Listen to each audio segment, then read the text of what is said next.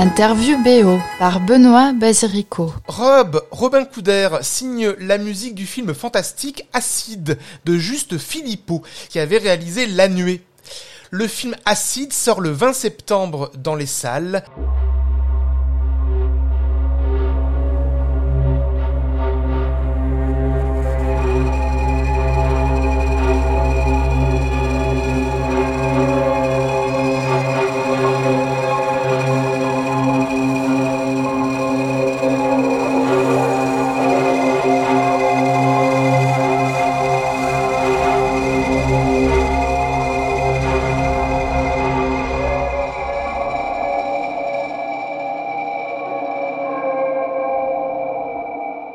Nous raconte ce qui lui a donné envie de s'impliquer dans ce projet. J'avais euh, vu La Nuée, le premier long métrage de Juste, euh, que j'avais trouvé formidable, qui était vraiment une histoire, euh, je trouvais très singulière et exactement l'approche que j'estime être dans ce nouveau genre, qui est le nouveau genre, je sais pas comment ça s'appelle, aux États-Unis ils appellent ça elevated genre, et je trouve que ça marche pas mal, c'est-à-dire un espèce de film d'horreur intelligent euh, même si c'est un petit peu pompeux de le dire en français comme ça. Euh, en France, on dirait plutôt horreur auteur, je crois que c'est tout aussi pompeux d'ailleurs. Mais euh, voilà, donc j'avais vu ce film La Nuée. Quand j'ai appris l'existence donc du court métrage Acide, j'ai préféré ne pas le voir, rester vierge. Quel a été le premier point de contact avec le film? Est-ce que c'était déjà les images ou alors une discussion avec le réalisateur? Bah, Comme ça existe, fort heureusement en France, j'ai été appelé très tôt dans le processus, donc avant même le tournage. Donc j'ai eu euh, le scénario entre les mains et puis juste Filippo, qui est quelqu'un très affable, formidable et avec vraiment un vrai point de vue sur le message et sur la façon de le faire passer. On sent que c'est quelqu'un qui réfléchit beaucoup à ce qu'il filme, à ce qu'il montre, et que rien n'est laissé au hasard. Donc c'est très agréable et c'était très important. Je crois qu'on ait de longues conversations sur euh, le sens profond euh, du film, euh, ce qu'il en attendait. On connaît votre, votre parcours dans le film de genre, notamment auprès de Alexandre Aja. Est-ce qu'il a fait appel à vous pour un amour justement de ce que vous avez fait dans le cinéma de genre et, quelle est l'approche un peu singulière, nouvelle dans votre manière de travailler pour ce film-là? C'est vrai que depuis quelques années, notamment avec Alexandre Aja, mais aussi avec Coralie Farja, euh, ou avec euh, Osperkins quand j'ai fait Gretel et Hansel, mon style s'est affiné au gré des films de genre et des films d'horreur. Et je crois que ce qui est intéressant dans les films que je fais dans cette euh, veine-là, c'est qu'en fait, je fais comme pour les autres films. C'est-à-dire, j'ai la même approche que pour un drame psychologique ou pour une romance. C'est-à-dire que je me laisse guider par mes émotions essentiellement et de façon très instinctive. Donc, je n'ai pas du tout une approche trop intellectuelle ou comment dire, ou trop formel de ce que je cherche à faire. Par exemple, un cliché évident dans un film d'horreur, ce serait d'essayer de faire une musique euh, euh, horrible, voilà, pour accompagner des scènes d'horreur. Et moi, j'ai l'impression qu'à chaque fois que je fais le contre c'est-à-dire d'amener de l'émotion au milieu de l'horreur, j'ai l'impression que l'effet est toujours plus saisissant et de jouer sur ces idées de contraste entre ce qu'on voit et ce qu'on ressent. Euh, c'était très flagrant dans Maniac que j'avais fait Alexandre Aja et Frank Calfoun, où euh, au lieu de faire une musique de quelqu'un qui scalpe une femme et il y a du sang et c'est très gore, bah, j'ai essayé de faire une musique aux émotions, au traumatisme. Donc là, pour Acide, c'est un petit peu ce que j'ai essayé de faire aussi, c'est-à-dire d'accompagner toujours euh, l'émotion des personnages et notamment de l'héroïne qui est une adolescente dans le film formidablement interprétée. Donc j'ai essayé d'être avec elle le plus possible et de faire en sorte que la musique nous connecte à ses émotions à elle. Et donc pas nécessairement être dans le, on va dire, l'accompagnement du spectaculaire d'un, d'une tempête, d'une pluie acide, euh, l'érosion, les gros nuages et tout ça, mais toujours plutôt dans comment monter la peur, alors qu'au début personne n'est vraiment au courant. Ça, que ça comment faire présager la, la menace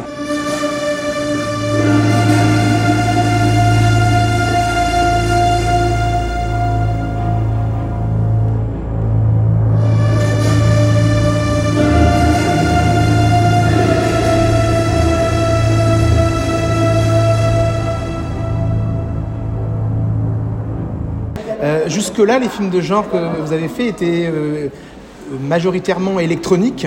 Euh, et là, il y, a une volonté d'être un peu plus organique. Euh, et il y a aussi même le côté climatique, c'est-à-dire qu'on sent ce climat orageux, en fait, quelque part, qui va arriver. C'est sûr que je me suis laissé emporter, évidemment, par le contexte, donc presque météorologique du film. Donc c'est évidemment le sentiment très romantique d'ailleurs de la nature toute puissante et de, le fait que nous humains nous ne sommes qu'une créature parmi d'autres euh, à la merci de cette nature toute puissante. Mais cependant, je ne crois pas qu'il faille opposer musique organique et musique électronique. Pour moi, c'est un faux combat. Et je pense que le fait d'utiliser des synthétiseurs autorise quand même à avoir une approche organique. Et notamment la façon dont moi je les utilise, c'est-à-dire que je les interprète exactement comme si j'interprétais un violon, une flûte ou n'importe quel instrument euh, acoustique. Et en fait, j'essaye de jouer et interpréter et faire passer des sentiments. Après, il est vrai que euh, l'utilisation de l'orchestre est assez euh, prépondérante dans Acide, simplement parce qu'une des volontés de Juste Philippot était de faire ressentir l'érosion de la matière en utilisant des instruments qu'on connaît acoustiquement, comme le piano, comme le violon, et d'essayer de les distordre, de les saturer, de les dénaturer, de sorte qu'on comprenne que la nature même de l'objet se voit transformé au contact des pluies acides. Donc par exemple, un violon passé dans une espèce de préampli trop fort, une distorsion, lui donne une nature comme s'il était euh, atteint en son sein, vraiment comme si la corde était usée. Et voilà, il voulait cette impression juste. Donc c'est pour ça qu'il est important d'utiliser des instruments acoustiques mhm. et de les faire souffler.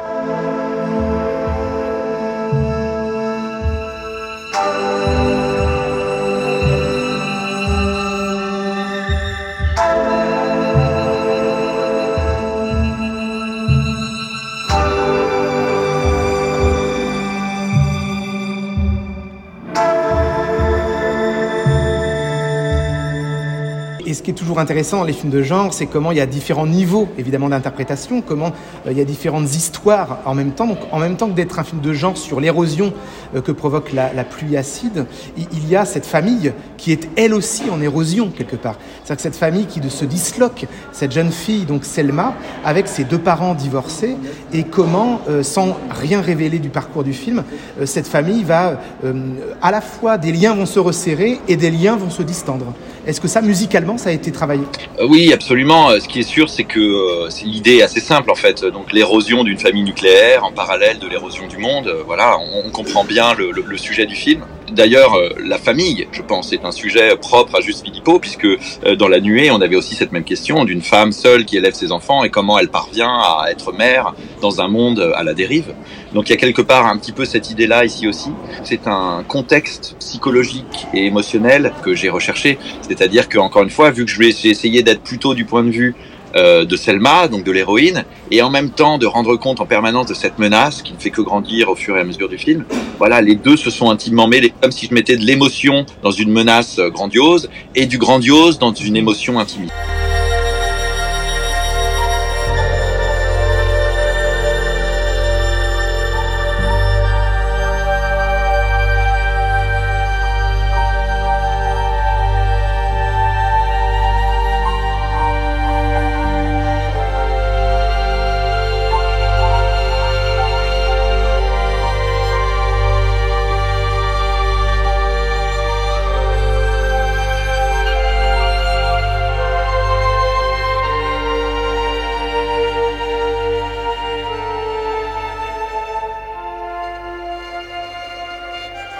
Personnage de Selma, en plus, c'était un personnage euh, donc euh, qui, est la plus empathique, qui est la plus, qui, souhaite de la solidarité. Là où autour d'elle, tout le monde se recentre sur eux-mêmes par euh, instinct de survie. et la musique, j'ai l'impression, nous met de son côté aussi avec cette empathie, cette volonté justement de, créer du, collectif. Oui, on a l'impression qu'en fait, c'est comme si le monde des adultes, qui symboliserait peut-être le monde d'avant, était dans le déni tout simplement de ce qui est en train de se passer, et que elle, en fait, peut-être autorisée par sa son ingénuité et sa naïveté, en fait, comprend avant tout le monde qu'une catastrophe se prépare. il y a un plan euh, très très beau dans le film où on la voit elle seule regarder le ciel et on comprend que ça y est, elle sait là où tout le monde est encore en train de se battre avec son quotidien, son métier, euh, sa situation familiale, son divorce, que sais-je. Elle, en fait, a cette sorte de préscience euh, presque une préscience animale, instinctive, de comprendre que ah, les choses vont mal tourner. Et donc ça, euh, euh, en fait, c'est un peu comme je fais, avoir une approche très instinctive et très presque naïve en fait dans ma composition, c'est-à-dire que j'emploie des flûtes, mais pas du tout comme si c'était sacré ou savant, mais plutôt de façon profane. J'essaye toujours de m'imaginer, par exemple, comment on utilisait les instruments il y a 10 000 ans. Et donc effectivement, on prenait un bout de bois, on tapait dessus, et on prenait un roseau et on soufflait dedans, on jetait une émotion. Et c'est ce que j'essaye de faire avec des instruments, même si ce sont des instruments très sophistiqués comme les synthétiseurs, comme le violon, comme le piano. J'essaye d'avoir une approche archaïque pour faire ressentir en fait euh, un instinct euh, mhm. euh, primal. En fait. Et à la fin, il y a une guitare qui fait son apparition, comme si on changeait de registre musical, comme si on quittait le drame pour ouvrir vers une autre dimension.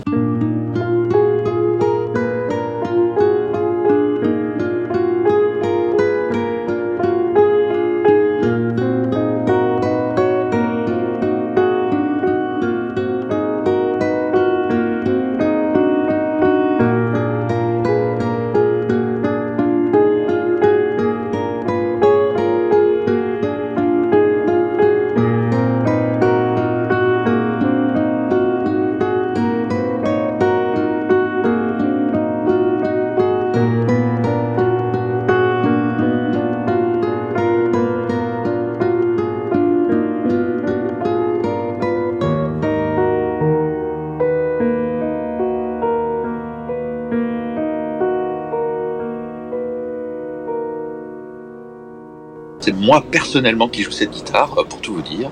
C'est marrant, c'est le morceau la fin du film, c'est le morceau qui a été composé en premier et qui, dès le début du processus créatif, a été notre point de chute.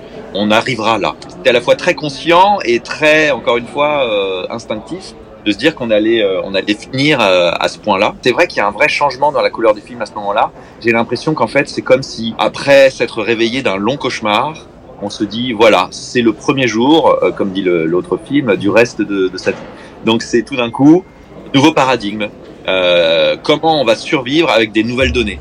Comment on va survivre à ce nouveau monde, sachant que maintenant tout a basculé, tout a basculé après l'horreur.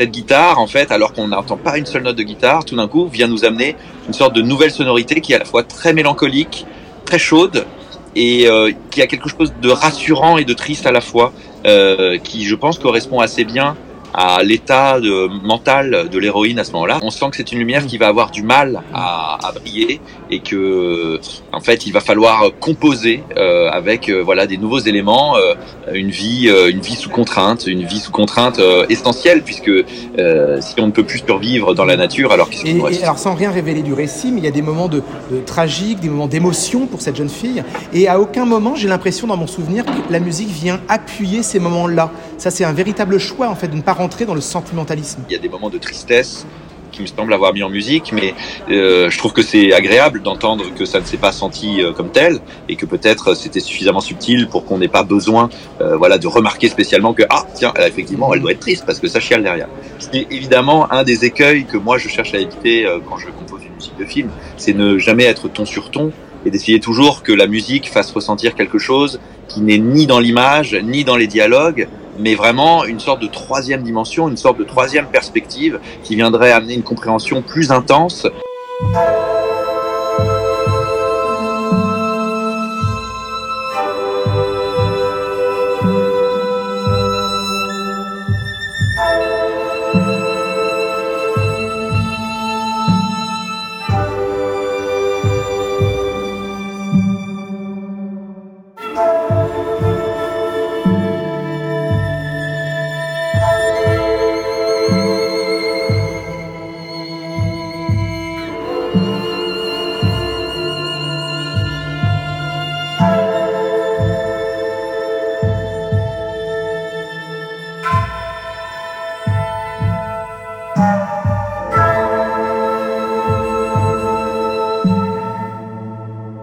C'est comme si on est dans l'urgence en permanence et en fait on cherche tout simplement à, comprendre et à survivre en même temps, euh, en sachant que quand on est en mode survie, ben, on ne comprend rien à ce qui nous arrive.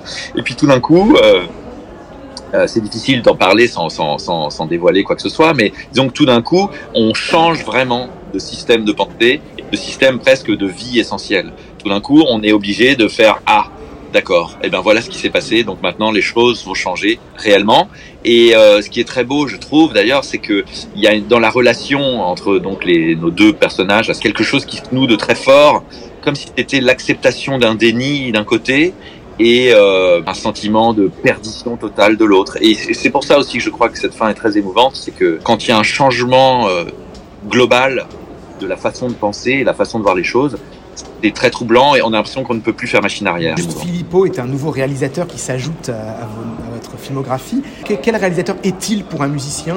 Est-ce que c'est dans une continuité avec les autres réalisateurs tristes avec lesquels vous travaillez ou alors c'est aussi un nouveau, une nouvelle manière de travailler, une nouvelle approche? Effectivement, c'est une très belle rencontre. Je pense qu'on était amené à se rencontrer, que ça faisait un moment que apparemment lui pensait à moi et moi je pensais à lui. Donc voilà, c'est comme dans d'amour, il y avait comme une évidence. Une de ses qualités principales, je dirais, c'est le, la confiance qu'il accorde et le dialogue qu'il instaure avec ses collaborateurs. Pas seulement moi, mais j'ai vu ça, j'ai été témoin de comme il travaille avec ses chefs de poste et on sent qu'il a une réelle conscience de euh, l'aspect collectif euh, du cinéma.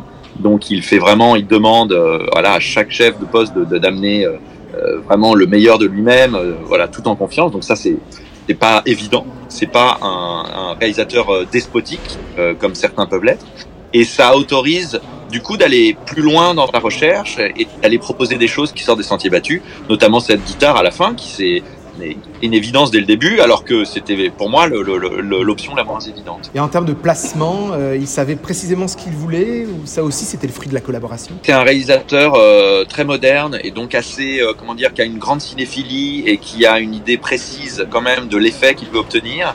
Et après, une fois qu'il a expliqué cet effet, il, il accorde sa confiance pour trouver les moyens d'y parvenir. Et par contre, il ne lâche pas tant qu'il n'a pas eu l'effet escompté. Il demande, il, attend des propositions, des suggestions, sans jamais lui, évidemment, guider et dire ce qu'il faut faire, mais dire, bah, attends, essayons encore un peu plus, un peu plus fort. Là, j'ai besoin de, voilà, là, j'ai besoin d'être en creux, là, j'ai besoin d'être en bosse, des choses comme ça. Comme toujours, quand on travaille avec des jeunes réalisateurs, on sent une, énergie et une foi dans ce que peut être encore l'objet cinéma. Et euh, je trouve que c'est très appréciable. Très bien, bah merci Rob euh, pour donc Acide de Juste Philippot.